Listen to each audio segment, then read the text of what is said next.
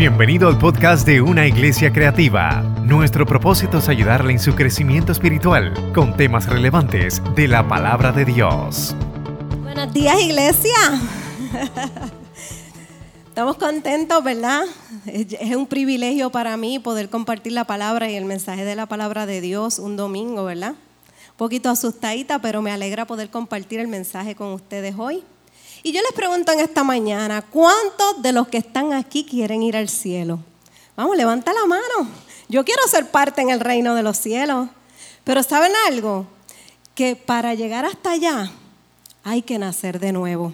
Y precisamente este es el mensaje que les traigo en esta mañana. Nacer de nuevo. Padre, te damos gracias, Señor. Te damos gracias, Señor, por tu palabra, porque nos enseña, nos instruye, Padre, por educarme en tu palabra, Señor. Gracias porque esta palabra ha ministrado a mi vida y así como ministró a mi vida, Señor, te pido que ministre en la vida de los que estamos aquí en esta mañana. Señor, te ruego, Señor, en nombre de tu Hijo amado Jesús. Amén y amén. Hoy vamos a escudriñar, ¿verdad? El, el Evangelio de Juan, capítulo 3. Y hay un texto que muchos de ustedes ya han leído y conocen, ¿verdad? Y es aquella conversación entre Jesús y el fariseo Nicodemo. Y Jesús escribe en el capítulo 3, verso 1 de, de Juan, había un hombre de los fariseos que se llamaba Nicodemo, dignatario de los judíos. Este vino a Jesús de noche.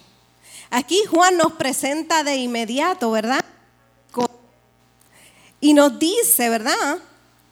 Que nos menciona su trasfondo, ¿verdad? Y nos menciona dos cosas. Número uno, que era fariseo. Y número dos, que era dignatario de los judíos. Los fariseos, como todos saben, era una secta religiosa conservadora, conocida por una estricta obediencia de la ley de Dios.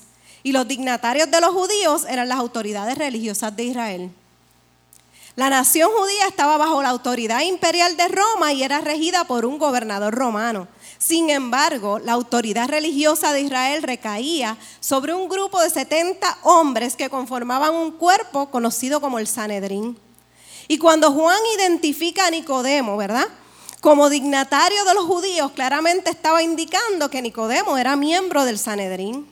En consecuencia, Nicodemo era un hombre educado, era un hombre poderoso, era un hombre altamente instruido en teología.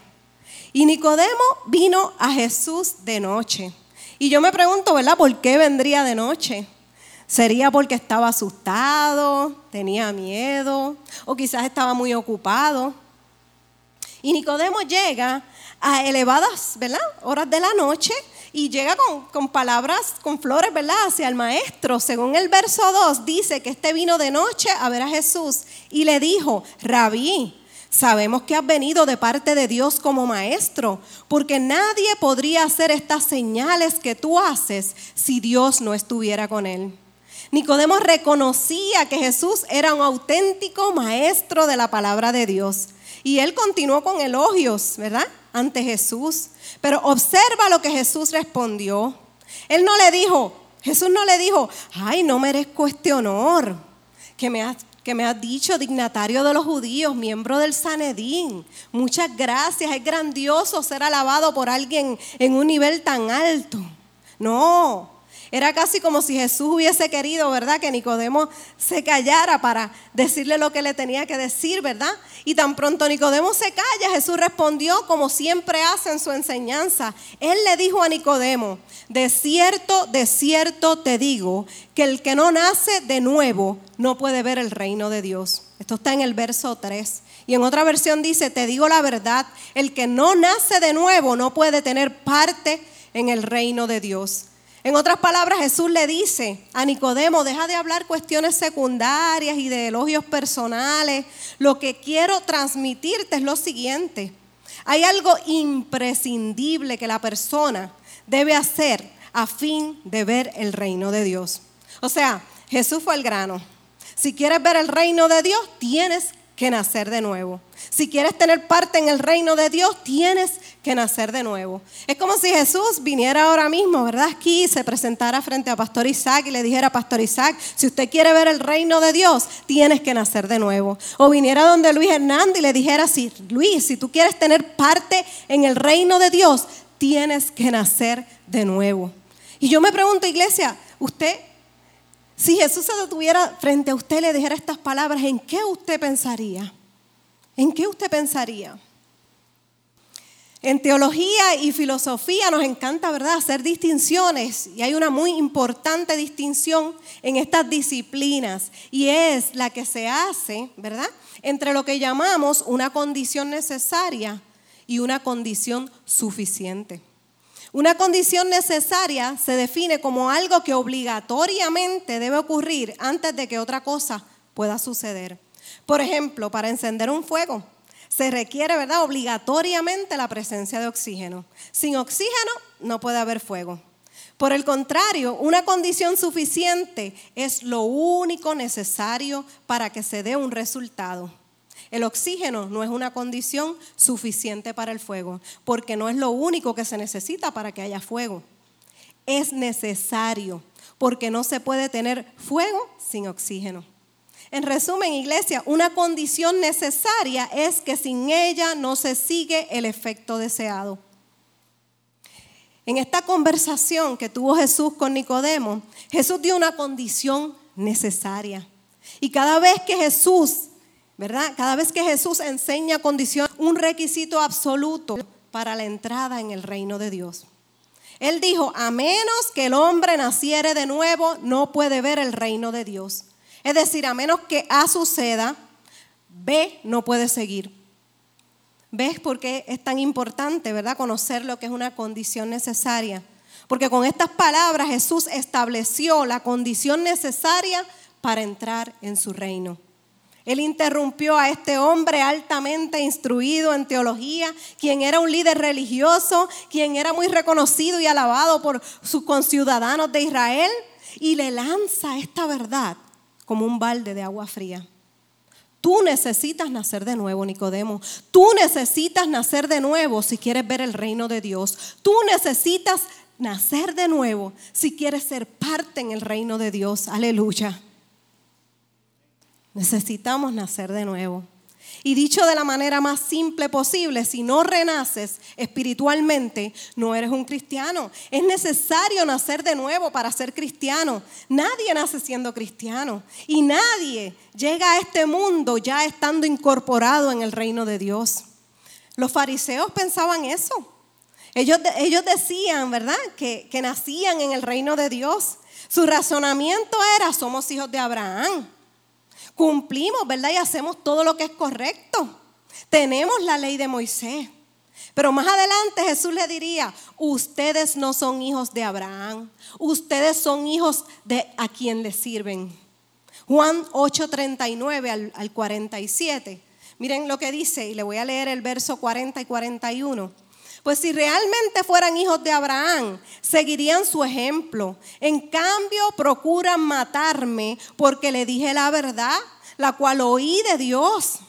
Abraham nunca haría algo así. No, ustedes imitan a su verdadero padre. Unas palabras bien fuertes de parte de Jesús, pero si son fuertes, más fuertes están los versos 44 y 45. Dice, pues ustedes son hijos de su padre el diablo y les encanta hacer las cosas malvadas que él hace. Él ha sido asesino desde el principio y siempre ha odiado la verdad porque en él no hay verdad. Cuando miente, actúa de acuerdo con su naturaleza porque es mentiroso y el padre de la mentira. Por eso es natural que no me crean cuando les digo la verdad. Unas palabras fuertes que Jesús le dice, ¿verdad? Así de fuerte como decirte que tienes que nacer de nuevo para entrar en el reino de Dios.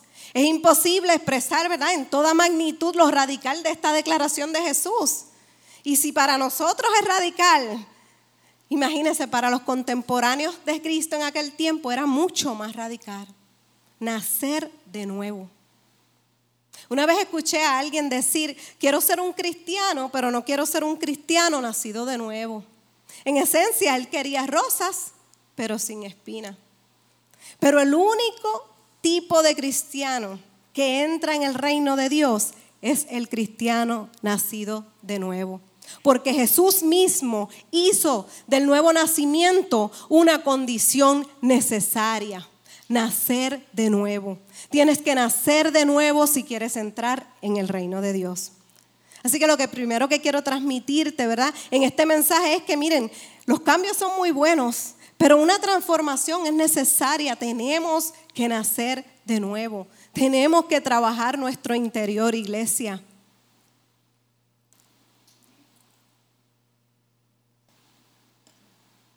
Cuando Jesús decía, en verdad, en verdad os digo, o de cierto, de cierto os digo, es como si estuviese diciendo, les recomiendo que pongan un asterisco en esto, porque esto es extremadamente importante. Dios lleva tiempo mostrándome a mi interior que hay muchos que se están preocupando por trabajar su exterior y se están olvidando de su interior. Hay muchos que están descuidando su interior, iglesia. Y el Señor me mostraba esto. Una vez un hombre le pidió a este muchacho que fuera a limpiar su nevera, ¿verdad? Y llega este muchacho y va, y lo primero que hace es que desconecta la nevera para hacer un buen trabajo y le limpia la nevera y se la deja, mira, brillante, inmaculada. Cuando llega el dueño de la nevera, quedó sorprendido de lo, de lo linda que quedó su nevera, lo brillosa que estaba. Pero de momento comenzó a sentir un olor desagradable, un olor apodrido. Cuando abre la nevera, ve que en su interior estaba comenzando a descomponer lo que había allí a dañar, a podrir. Y esto pasa por dos razones.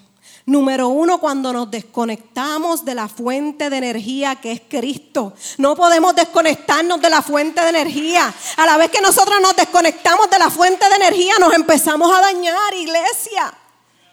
Y segundo, cuando estamos más preocupados por el exterior.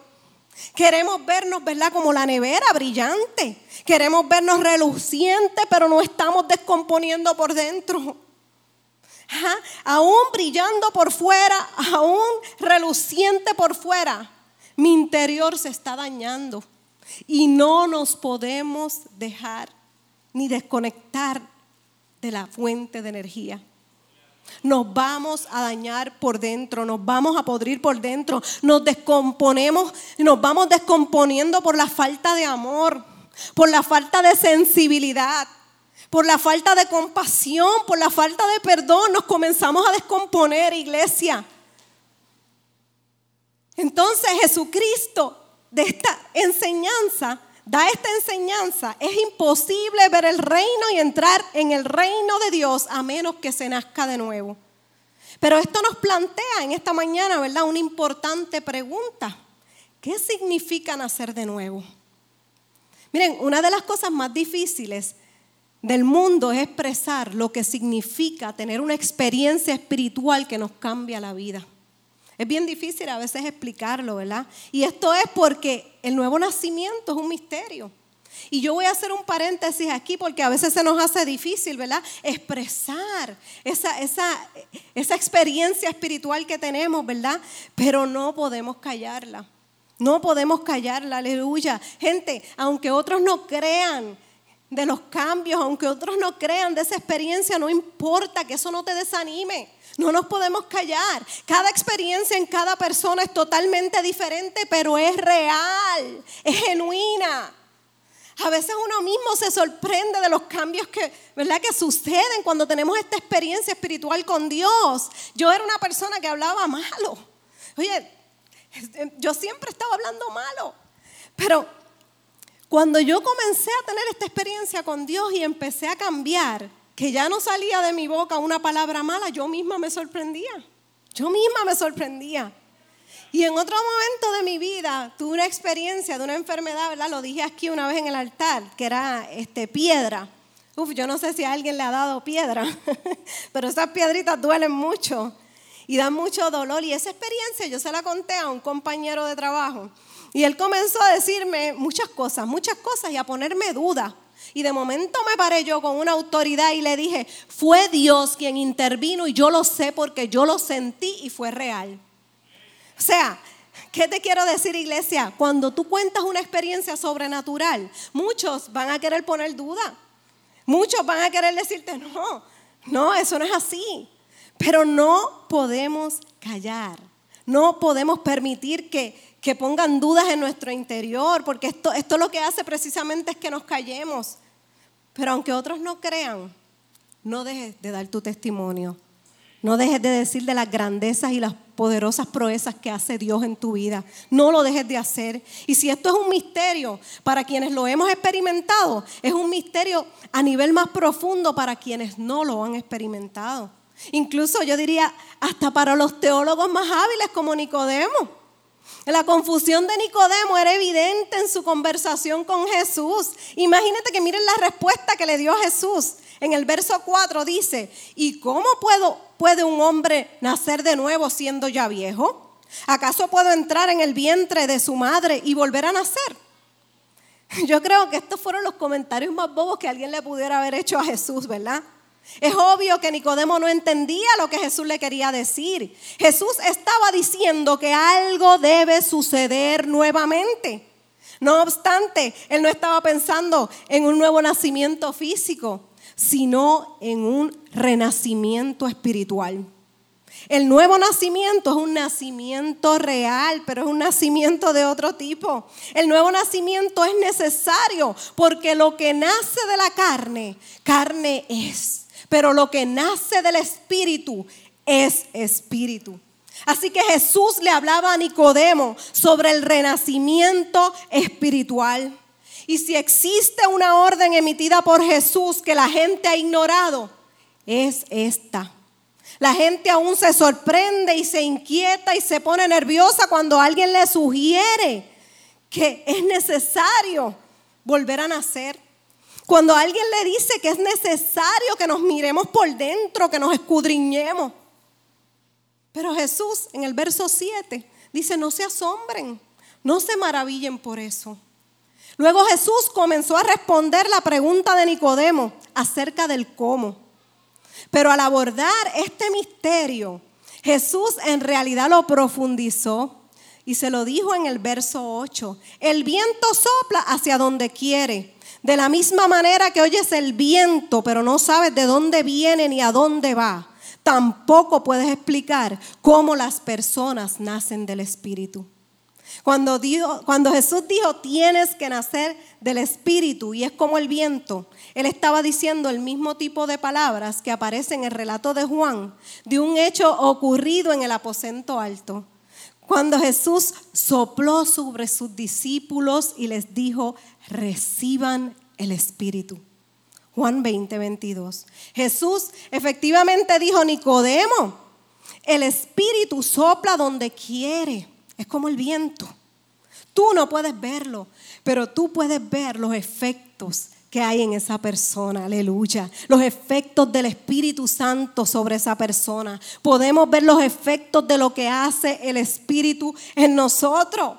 El viento sopla y no se sabe ni de dónde viene ni a dónde va, pero ustedes pueden ver las ramas del árbol, cómo se están moviendo, ¿no? El Espíritu es misterioso porque es invisible. Nadie puede ver lo que Dios está haciendo en el alma de otra persona. Es, por eso que la escritura misma nos advierte que aun cuando el hombre mira la apariencia externa, Dios mira el corazón. El nacer de nuevo es una realidad espiritual que se efectúa en el interior de cada persona, transformándola, pero es invisible como el viento. ¿Y dónde entonces buscamos las manifestaciones tangibles del nuevo nacimiento? ¿Cómo sabemos que hemos nacido de nuevo? ¿Cómo nos damos cuenta, verdad, que nacimos de nuevo? Pues miren, lo vemos en los frutos de una vida transformada. En los frutos de una vida transformada. Así que, al analizar el estado de nuestra alma, no necesitamos preguntarnos dónde estábamos cuando nacimos de nuevo, ni tan siquiera cómo sucedió. Más bien debemos preguntarnos si hay alguna evidencia de un cambio en la orientación interior de nuestra disposición, de nuestra actitud hacia las cosas de Dios, de nuestro comportamiento con los demás. Aleluya. Eso puede dar fe si tú eres un cristiano nacido de nuevo. El cómo te comportas con los demás hermanos, cómo actúas. Pero cuando el Espíritu Santo hace su misteriosa obra de regeneración, lo primero que cambia en una persona es la disposición de su alma. Ahora le importan más las cosas de Dios, desea buscar más de Dios, desea conocerlo más. Ahora hay un afecto hacia Dios que antes no existía. Está lejos de ser perfecto, pero es real, se puede sentir. Su origen y su poder siguen siendo un misterio. Pero la realidad es que el corazón de la persona late por Dios como nunca antes había hecho. Este es el efecto innegable del soplo del Espíritu Santo en nuestra alma. Con ese soplo nacemos de nuevo siendo otros. Y yo no sé cuántos de ustedes han visto la película de Catwoman. Hay una escena que traje que la traje para proyectarla en la pantalla. Yo no sé cuántos de ustedes han visto esta película, ¿verdad? La protagoniza Halle Berry. Yo creo que así es que se dice. Y esta chica cae por un precipicio, cae por, por, una tubería, ¿verdad? Este, y cuando cae a, un, como a un pantano, esta chica muere. Ella murió, pero este gato se le trepa encima, sopla su aliento y ella revivió. Y saben en lo que yo pensaba, y el Señor traía esta imagen a mi mente hace unas semanas atrás. Yo, Señor, pero ¿por qué tú pones esta imagen en mi mente? Y con este mensaje preparándolo me respondió. Yo pensaba, cuando ese gato sopla aliento de vida y revive esta mujer, ella comienza a caminar como gato. Ella comienza a actuar como gato. Ella comienza a comportarse como gato. Hasta comía la comida de gato. Y yo te pregunto, iglesia, ¿quién sopló aliento de vida sobre ti? ¿Quién sopló aliento de vida sobre ti? Él sopló el espíritu de vida sobre ti.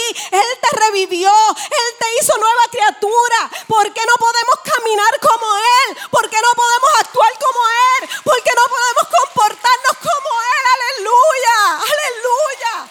Él sopló vida sobre ti. Iglesia, no es cualquier cosa. No estamos hablando cualquier cosa. Él te dio nueva vida. Naciste de nuevo.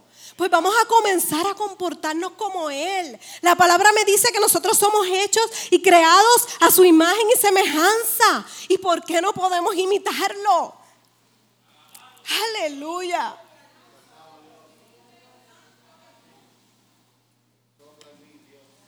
Todos nosotros tenemos un cumpleaños cada año, pero no nacemos cada año.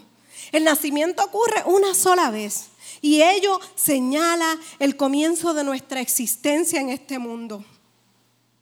Pero hoy, hoy puede ser el día y la fecha que marque tu nuevo nacimiento en Cristo Jesús, iglesia. Nacer de nuevo es el comienzo más significativo que alguna vez puedas tener. Miren, Pablo escribe en Efesios 2.1 él les dio vida cuando aún estaban muertos en sus delitos y pecados, los cuales en otro tiempo practicaron, pues vivían de acuerdo a la corriente de este mundo. El apóstol aquí declara, antes de renacer, ustedes estaban muertos. Estábamos biológicamente vivos, pero espiritualmente muertos. Llevar a una persona de la muerte espiritual a la vida espiritual es algo que solamente Dios puede hacer. Y después que Dios nos trae a la vida, ¿verdad? Entonces nosotros debemos involucrarnos más en las cosas de Él, debemos conocerle más, debemos creer, debemos arrepentirnos y buscar más de Él. Miren, yo les puedo decir y hablar de mi experiencia, de cómo el Señor me revivió muchas veces, pero Él me recogió del suelo, hecha pedazo. Y yo les puedo decir que cada pedacito, cada pedacito, Él lo recogió y me hizo una nueva vasija. Y yo les puedo dar mi experiencia y les puedo hablar de la palabra, pero es el Espíritu Santo el que entra a tu sala, el que entra a tu interior y de una manera sobrenatural, de una manera misteriosa, de una manera invisible, comienza a cambiar y comienza a transformar. Es Dios quien te deja limpio por dentro y por fuera. Y yo no sé si usted ha oído un refrán que dice, ¿verdad? Esa persona es linda por fuera y por dentro. Y es que cuando tu interior es trabajado y limpiado, todo se va a reflejar en tu exterior. Por eso es que dicen, ¿verdad? Que tú reflejas lo que eres o tú reflejas lo que llevas dentro. Pero tú eres nueva criatura en Cristo, aleluya. Así es que tú reflejas a nuestro Dios y Creador, aleluya. Amén. ¿Cuántos dicen amén en esta mañana? Y hay un texto que se encuentra en Juan 3:5 y dice, Jesús le respondió, te digo la verdad, nadie puede entrar en el reino de Dios si no nace de agua y del Espíritu. Es hasta que yo reconozco, gente, hasta que nosotros reconocemos que es a nosotros mismos que describen en ese versículo, que soy yo quien necesita nacer de agua y del Espíritu. Cuando yo reconozco que, que no soy capaz de hacer lo bueno, entonces Dios puede hacerse cargo. Es cuando reconocemos nuestras fallas que Dios entra y comienza a limpiar nuestro interior. Dios puede trabajar en nosotros, pero nosotros tenemos, ¿verdad? Que entregarle absolutamente todo para poder nacer del Espíritu. Es un nacimiento en la mente y en el corazón. Es hasta que yo estoy dispuesto a dejar mi propia fuerza, mi propio orgullo, mi necedad y mi habilidad humana, que entonces puedo seguir la guía del Espíritu y que Dios pueda hacer su voluntad en mí. Cuando me dejo en sus manos, es que veo que el poder del Espíritu todo es posible, que para Él todo es posible, que yo puedo mover montañas en mi vida y lo que pensaba que era imposible lo comienzo a ver posible. Y es porque estoy siendo transformado, es porque estoy siendo transformada. Soy nueva creación y dejo que Dios me moldee, me forme conforme a la persona que Él quiere que sea, conforme a la persona que Él dispuso desde un principio que fuera, nacer de nuevo. Ruego que Dios, el Padre glorioso de nuestro Señor Jesucristo, les dé el Espíritu, fuente de sabiduría, quien les revelará la verdad de Dios para que la entiendan y lleguen a conocerlo mejor.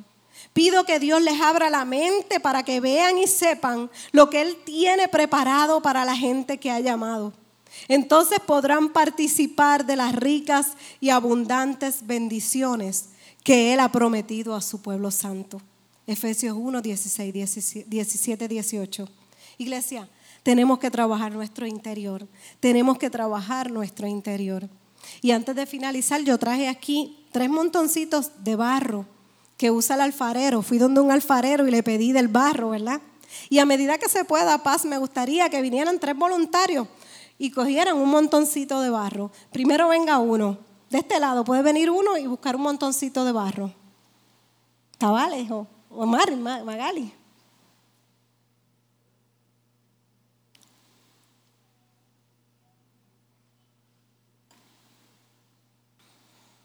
Rubén.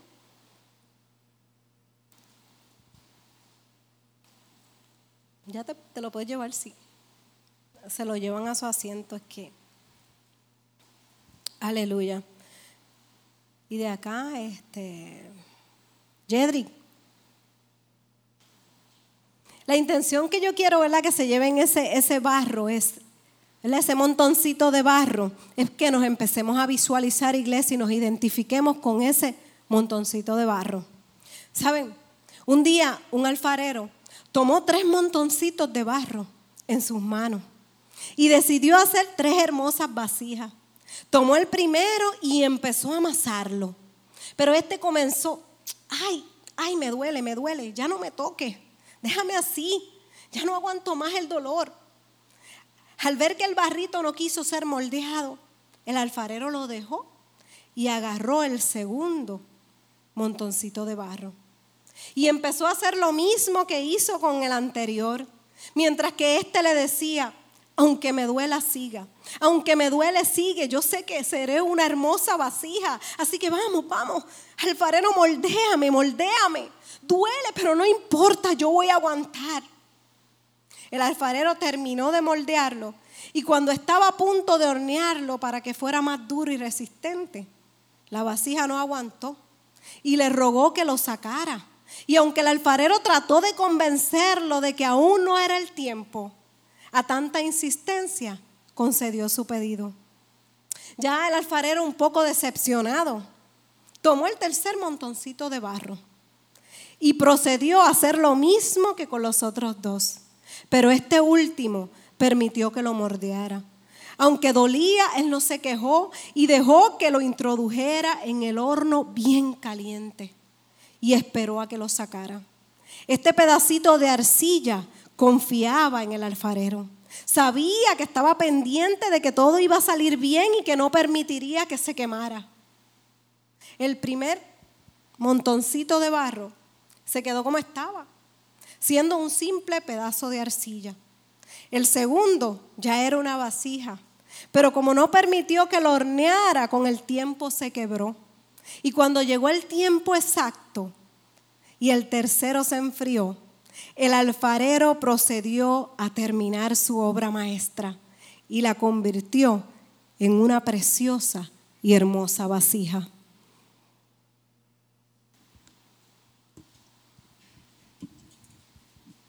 Esta es la obra del alfarero terminada. Y yo le pregunté a varias personas, ¿qué es lo último que el alfarero hace con la vasija? Muchos me dieron respuestas, pero no era la que yo esperaba. Lo último que hace el alfarero, ¿verdad? Precisamente es trabajar el exterior de la vasija. Es trabajar el exterior de esa vasija. Por eso es que yo le digo, iglesia, Dios me viene ministrando hace tiempo que nos estamos preocupando por nuestro exterior y estamos olvidando nuestro interior. Y para Dios es importante nuestro interior. Y como le dije ahorita, los cambios son buenos, pero una transformación es aún mejor y yo diría que es necesaria. Eso es lo que me mostraba el Señor. Lo último que hace el alfarero es trabajar el exterior de la vasija. Y el alfarero es Dios. Y el barro somos nosotros las personas. Algunos somos como ese primer barrito que no permiten que Dios los moldee. Y cuando hay pruebas y llegan pruebas a sus vidas, se alejan de Dios pensando que le irá mejor y que podrán resolver todos sus asuntos. Pero ¿saben qué? Que con el tiempo se dan cuenta que estaban equivocados. Otros son como ese segundo. Hasta cierto punto permiten que Dios toque y trabaje sus vidas. No, no, no, no, no, pero cuando Él quiere cambiar algo, cuando Él quiere cambiar algo en nuestras vidas, le decimos, no, no, no, espérate, Señor, hasta ahí, hasta ahí, hasta aquí, Señor, es suficiente. Y muy pocos son como ese tercer barrito que permiten que Dios trabaje todas las áreas de su vida, permiten que Él les ayude en tiempos difíciles porque saben que Él no los va a abandonar. Siempre estará ahí cuidando y observando su obra maestra para no permitir que caiga, aleluya. Así es nuestro alfarero y así debemos ser nosotros como ese tercer montoncito, permitir que Él trabaje en todas las áreas de nuestra vida. Y yo te pregunto en esta mañana, ¿cuál de esos tres barritos eres tú. ¿Con cuál de esos montoncitos de barro tú te identificas en esta mañana? Dios es nuestro alfarero y quiere que tú le permitas trabajar y moldearte. Ya no te quejes más y déjalo entrar a tu vida. Verás que con el tiempo te convertirás en una vasija fuerte, hermosa y valiosa. Y yo pensaba en esto, iglesia. Yo me puse a pensar, ¿verdad? Entrando en lo que es el barrito y, el alfarero. Y yo decía, wow, ¿quién fue el primer alfarero que menciona la Biblia? Es Dios. Es Dios el primer alfarero mencionado en la Biblia. Dice en Génesis 2.7. Entonces Dios el Señor formó al hombre de la arcilla del suelo y sopló en su nariz y le dio vida. Así el hombre se convirtió en un ser viviente. Miren, el barro estuvo a la disposición del alfarero. El barro no eligió lo que quería hacer. Fue el alfarero que le dio la forma. Es él quien sabía lo que quería hacer con ese montoncito de barro desde un principio. Por eso, también dice en su palabra en Isaías 64, 8, mas ahora, oh Señor, tú eres nuestro Padre, nosotros el barro y tú nuestro alfarero. Obra de tus manos somos todos nosotros. Él quiere transformarte. Él quiere convertirte en una obra maestra, pero necesita tu disposición. Que hagas como ese tercer montoncito de barro y dejes que te moldee, que te forme, que te corrija, que te enseñe, que te guíe. Déjalo trabajar en tu vida, iglesia, en todas las áreas de tu vida. Así que bajó a la casa del alfarero y vi que estaba trabajando en el torno. Estaba haciendo una vasija de barro, pero se le dañó. Así que comenzó de nuevo con el mismo barro e hizo otra vasija que le quedó tal como quería. Jeremías 18, 3, 4. Te aseguro que si uno no nace del agua y del espíritu no puede entrar en el reino de Dios. ¿Y saben qué? El barro, ese montoncito de barro, lo único que lo ablanda precisamente es el agua. Mete ese montoncito en agua y verás cómo vas a poder comenzar a moldearlo. Para nacer de nuevo, primero necesitas ser sumergido en agua. Y cuando el barro está mojadito, mojadito así, entonces el alfarero comienza a hacer su trabajo con ese mismo barro, hacer una nueva vasija. Él comienza de nuevo. Mucha gente piensa que luego de ser bautizado, ¿verdad? Queda nuevo. Pero es ahí donde comienza su proceso de transformación. Hoy puede ser el día que marque tu nuevo nacimiento en Cristo Jesús. A veces la gente dice, no, cuando esté bien. Ay, no, cuando deje de beber o cuando deje de fumar, visito un templo. Pero saben una cosa, sin Dios es imposible una transformación verdadera. Para poder lograr una transformación verdadera necesitamos a Dios. Yo conozco gente que ha llegado a un templo con adicciones. Mi esposo dio una vez un testimonio, él llegó a los pies de Jesús con unos problemas y adicciones de alcoholismo. Conozco un amigo que no podía dejar el cigarrillo y llegó a los pies de Jesús con el vicio. Y al tener esa experiencia genuina con Dios, al sentir ese soplo, al ser tocados por su espíritu, pudieron dejar eso que con sus propias fuerzas no podían dejar. Iglesia, y si hay alguien que es un ejemplo de ser nacido de nuevo, se encuentra en Hechos 9. Está el registro más famoso de una conversión en la historia de la iglesia. Se trata de la conversión de Saulo, el hombre que se convirtió en el apóstol Pablo. Y si hay alguna evidencia en la escritura de que se puede nacer de nuevo, es este suceso. Saulo no había hecho nada para merecer esta maravillosa intervención en su vida. En sus obras o en su vida no había mérito alguno que pudiese haber inducido a Dios a enviar esa visitación de gracia. Y con todo y su pasado y con todo y lo que hizo, Jesús vino a Saulo y Saulo fue transformado. Hoy lo conocemos como el apóstol Pablo. Así es que yo en esta mañana quiero invitarte a que no importa en el estado que te encuentres, el Dios que trabajó mi vida, el Dios que me dio una nueva oportunidad, es el mismo Dios que hoy te invita a entrar en un proceso de transformación. Entrar a la rueda, entrar al torno. Y si estás quebrantado o hecho pedazos, el alfarero es un experto en recoger todos esos pedacitos y hacer una nueva vasija. ¿Has nacido de nuevo? ¿Has nacido de nuevo o no? Porque no existe un intermedio. Eso es como, como el embarazo, ¿verdad? No estás casi embarazada. Asimismo, no estás casi nacido.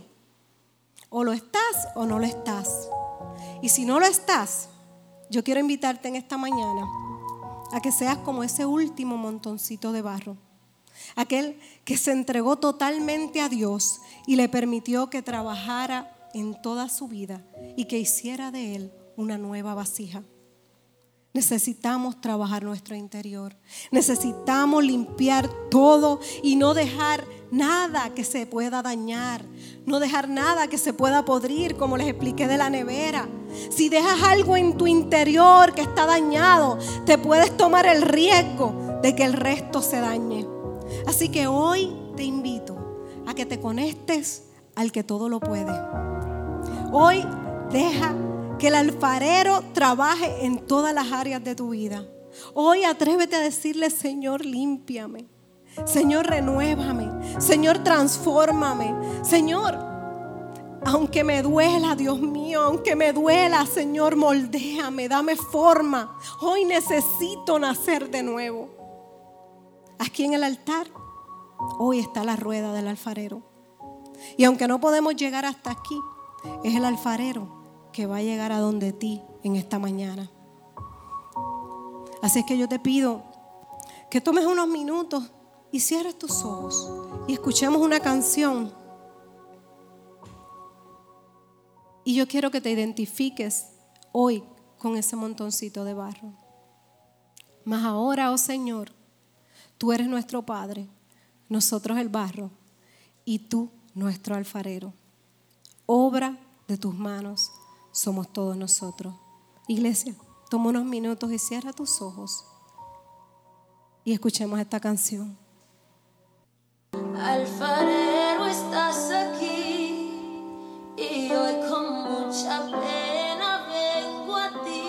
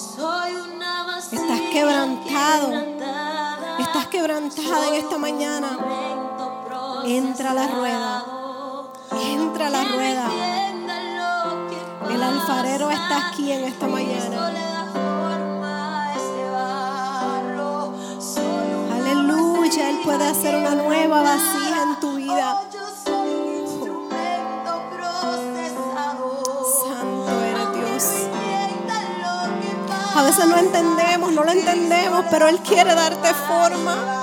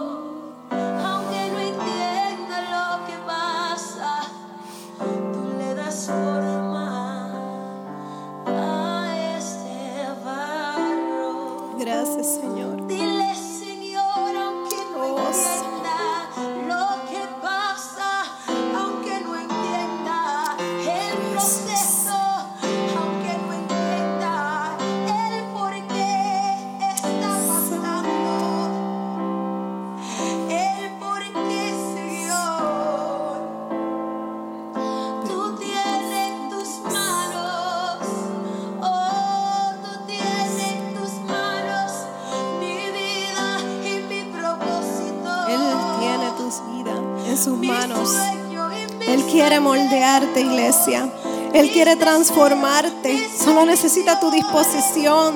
Solo necesita que hoy te atrevas y le digas, Señor, aquí estoy, Señor, moldéame, fórmame, Dios. Limpia, limpia, limpia, Señor, nuestro interior. Saca lo que no es tuyo, Padre Santo, en esta mañana, Dios. Tú eres nuestro alfarero, Señor, y nosotros somos el barro, mi Dios. Fórmanos, Señor. Fórmanos, transfórmanos, Señor. Permite que nazcamos de nuevo, Señor.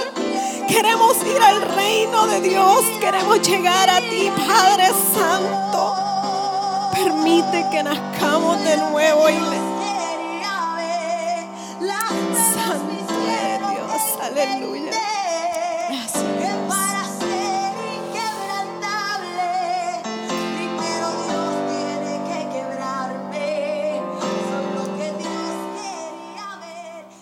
Los bendiga, iglesia. Gracias por escuchar nuestro podcast. Para conectarse con nosotros, siga nuestra página web, unaiglesiacreativa.com o en Facebook, Una Iglesia Creativa, donde hay un lugar para cada miembro de su familia.